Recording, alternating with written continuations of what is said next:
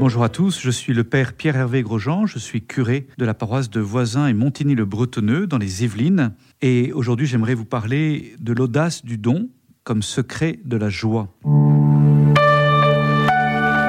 J'aime méditer dans la vie des saints et dans la vie du Christ lui-même, cette audace, justement, la façon dont cette audace s'est exprimée, s'est manifestée. Il faut toujours commencer par contempler Jésus, comment Jésus lui-même a vécu ce que nous essayons de méditer. Et ce qui me frappe beaucoup dans la vie de Jésus, c'est l'audace avec laquelle il va donner sa confiance et sa miséricorde. J'y vois justement une manifestation de sa miséricorde, la façon dont Jésus fait confiance et refait confiance aux pécheurs qu'il rencontre, aux pécheurs qu'il appelle.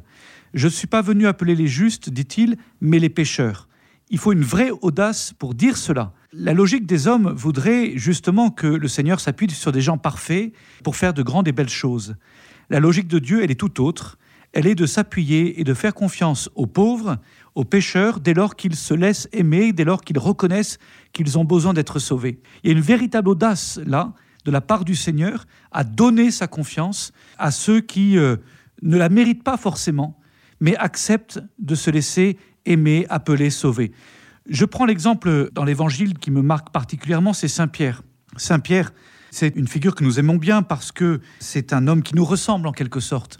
Un mélange à la fois de, générosité et en même temps de, faiblesse, de fragilité. Jésus déjà a l'audace d'appeler Pierre, comme il a l'audace d'appeler les autres apôtres. On pourrait dire que c'est des choix qui sont étonnants parce que ce ne sont pas des hommes parfaits. L'Évangile le, le rappelle bien. Mais on va aller plus loin. Au soir du vendredi saint, Pierre fait l'expérience plus que jamais de sa fragilité, il va renier le Christ, il va tomber lourdement, douloureusement, sous le regard des autres apôtres, sous le regard de la foule.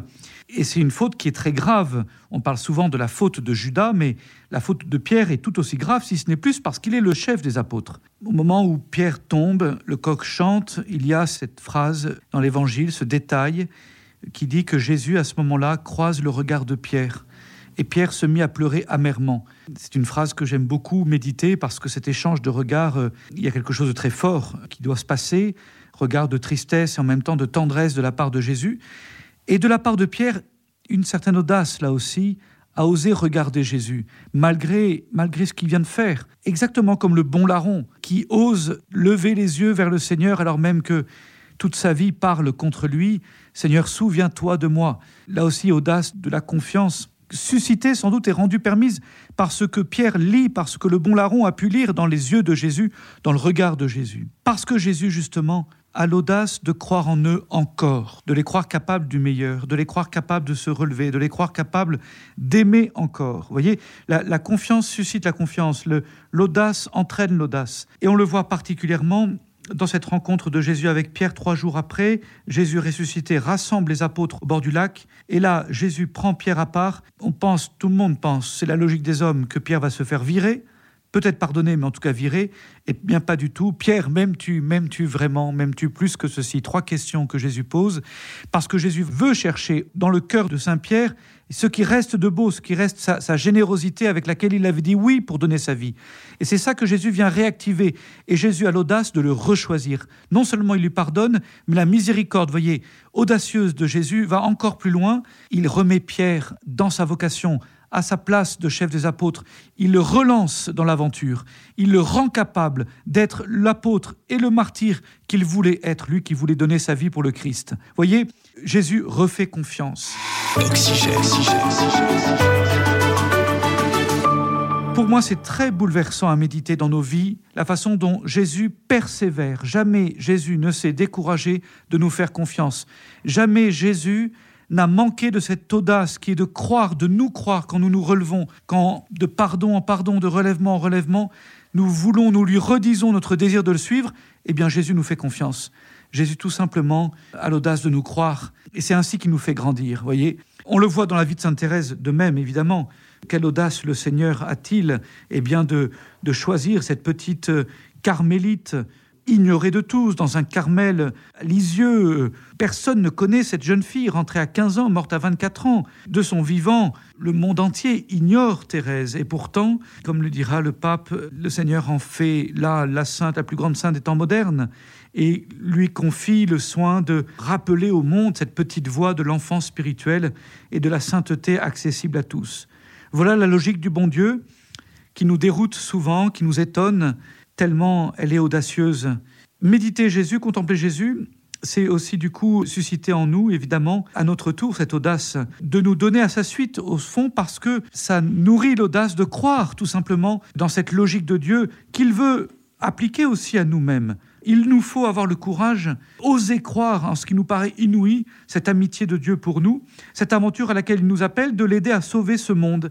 C'est aussi la petite Thérèse qui, à 14 ans, vous le savez, elle lit dans le journal que Pranzini, un criminel, va être exécuté. Elle se dit, du haut de ses 14 ans, je dois sauver Pranzini. Il faut qu'il se convertisse, il faut qu'il se laisse toucher par la miséricorde avant de mourir. Et donc elle décide de prier pour lui, d'offrir pour lui. Et une semaine plus tard, elle lira dans le journal le récit de son exécution et elle, avec bonheur, avec émotion, elle verra que le journaliste raconte qu'au dernier moment, Pranzini a réclamé qu'on lui apporte le crucifix pour qu'il puisse embrasser trois fois la croix. Pranzini est sauvé, dira Sainte Thérèse. Elle verra là l'efficacité, le, le signe vraiment de la puissance de la prière. Elle a osé, elle a eu l'audace de croire que elle, petite jeune fille à Lisieux de 14 ans, elle pouvait participer, elle pouvait aider Jésus à sauver une âme. Eh bien, mes amis, c'est ça qu'il nous faut vraiment recevoir, accueillir de la part du Seigneur. Non seulement le Seigneur nous aime d'un amour inconditionnel, non seulement le Seigneur nous fait confiance et ne se décourage pas de nous, mais en plus, ayons l'audace de le croire, il veut nous faire participer à son œuvre de salut. Et notre vie, dès lors que nous essayons de nous donner, de la donner, c'est-à-dire de la donner jour après jour, de vivre tout ce que nous avons à vivre, même de plus banal, de plus ordinaire, nos études, notre travail, notre, la vie du voisinage, notre vie de famille, etc. Cette vie, dès lors que nous essayons de la vivre de tout cœur, en nous offrant dans ce que nous vivons, en nous donnant pleinement dans ce que nous avons à vivre, en l'offrant à Jésus dans la prière, cette vie est infiniment précieuse, elle est infiniment utile dans le plan de Dieu, elle est irremplaçable. Chaque vie est une mission unique, précieuse, belle, parce que chaque vie peut ainsi participer à l'œuvre du salut, à aider Jésus à sauver les âmes, à sauver ce monde, à consoler ce monde, à encourager ce monde qui en a tant besoin. Ayons l'audace de le croire, ayons l'audace de nous donner, là sera vraiment le secret de notre joie, la joie de faire la joie de Dieu, la joie de servir la joie de ce monde, la joie de découvrir la fécondité cachée de nos vies. Nous la verrons peut-être qu'au ciel, mais ce jour-là, grande joie de voir que nous avons pu, à notre petite mesure et au cœur même de nos pauvretés, aider Jésus à sauver ce monde. Amen. À bientôt.